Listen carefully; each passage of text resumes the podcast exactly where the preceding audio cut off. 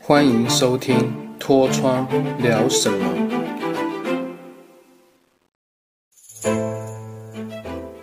大家好，我是你的好朋友脱窗，欢迎收听《脱窗聊什么》第十九集。我们今天聊的主题是香港饮茶文化有趣的地方。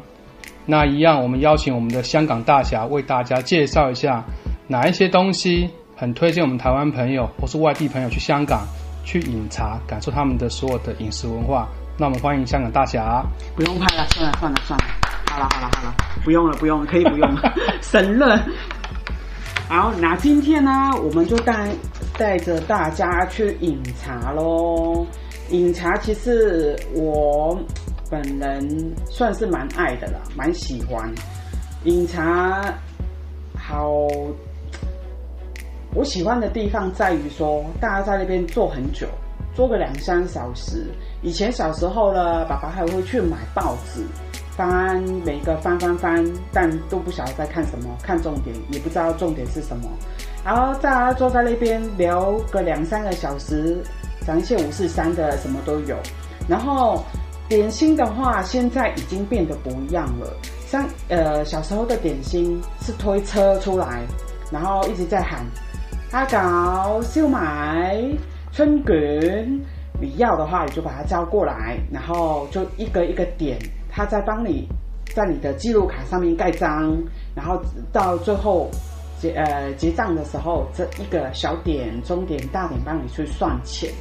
那现在已经变得不比较不一样，可能是老板想要省人力的关系吧，所以就是用直接是采取用那种点单的方式，然后就像像台湾一样啊，有一张那个点餐的单子给你点，然后就叫服务生帮你送进去厨房，然后厨房厨房再弄加热弄热之后，直接蹲到蹲到你的桌上，就失去了以前小时候的那种有趣的画面，就一直在推车。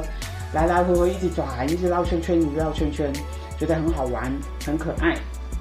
而我个人呢，喜欢饮茶的一些比较，我觉得真的是必点的，烧麦、虾饺，基本上是必点的。不晓得为什么饮茶就是要吃这些东西，而且我总是觉得烧麦跟虾饺里面的东西其实包一样，只是它包的外外面包的不一样而已，里面是。感觉好像很类似的东西，一个是猪肉，一个是有虾吧。然后再来的话，我爸最喜欢春卷，他是春卷王，每一家的春卷他都点过，而且他永远都记记住哪一家最好吃。虽然在我眼，如果我我口感吃起来都是脆脆的嘛，都一样啊。那这个的话，他是会点那种乌醋，但当然那种乌醋跟台湾的那种乌醋的味道其实有点不太一样。但我觉得，如果大家有去香港的话，是很值得试看看春卷啊。然后在心得可以跟我爸分享，没关系，可以不用跟我分享。我个人还好，我个人比较爱的是叉烧酥。叉烧酥是一个肥死的那个甜点，它外面呢就是烤过，很酥脆，很油，非常的油，上面会撒几颗芝麻，里面是包那个叉烧。然后，如果把呃烤的香、烤的脆的话，你咬下去，你会感觉到一个酥脆。然后我还有一个我觉得很很讲究功夫的是肠粉，因为你的肠粉皮不能太厚，厚到像脸皮一样厚的话就不行，不好吃。如果太薄，薄到透明的话，你一夹起来，里面的馅料全部跑出来的话，也是没晒哦。所以我觉得饮茶饮茶来讲的话，比较讲究的就这一些点心，然后再来还有一个重点，我也不知道为什么，以前小时候我跟妈妈去饮茶的时候，啊，应该是我姨妈啦，我姨妈，我姨妈她就很喜欢在手包包里面偷偷放一些菊花，也不算是偷偷啦，因为明目张张胆的，就放菊花，然后叫一个那个普洱。很浓的那个普洱，然后叫跟那个一点了一壶普洱之后，自己在包包里面再把那个菊花丢进去。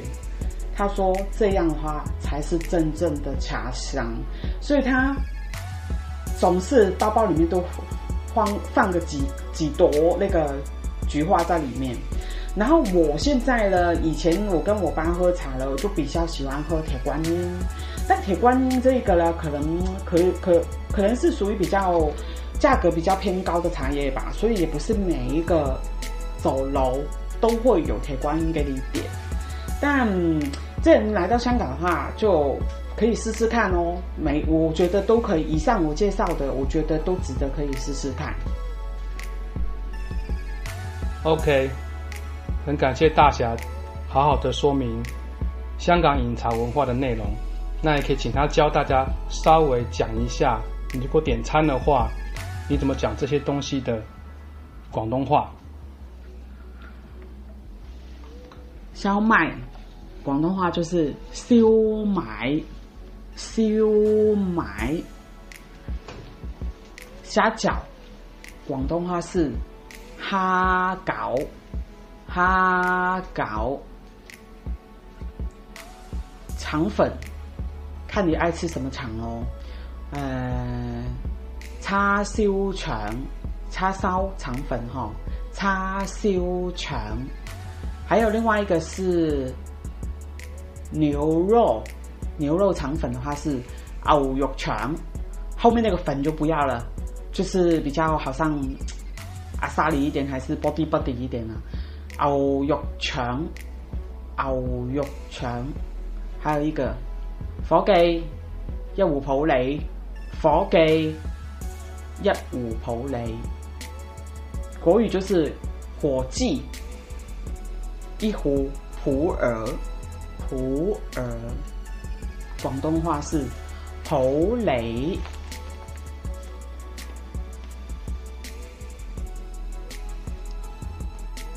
好，那就是今天我们香港饮茶文化的故事内容喽，希望大家会喜欢。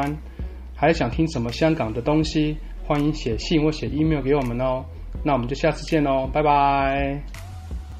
大家拜拜，下次再见。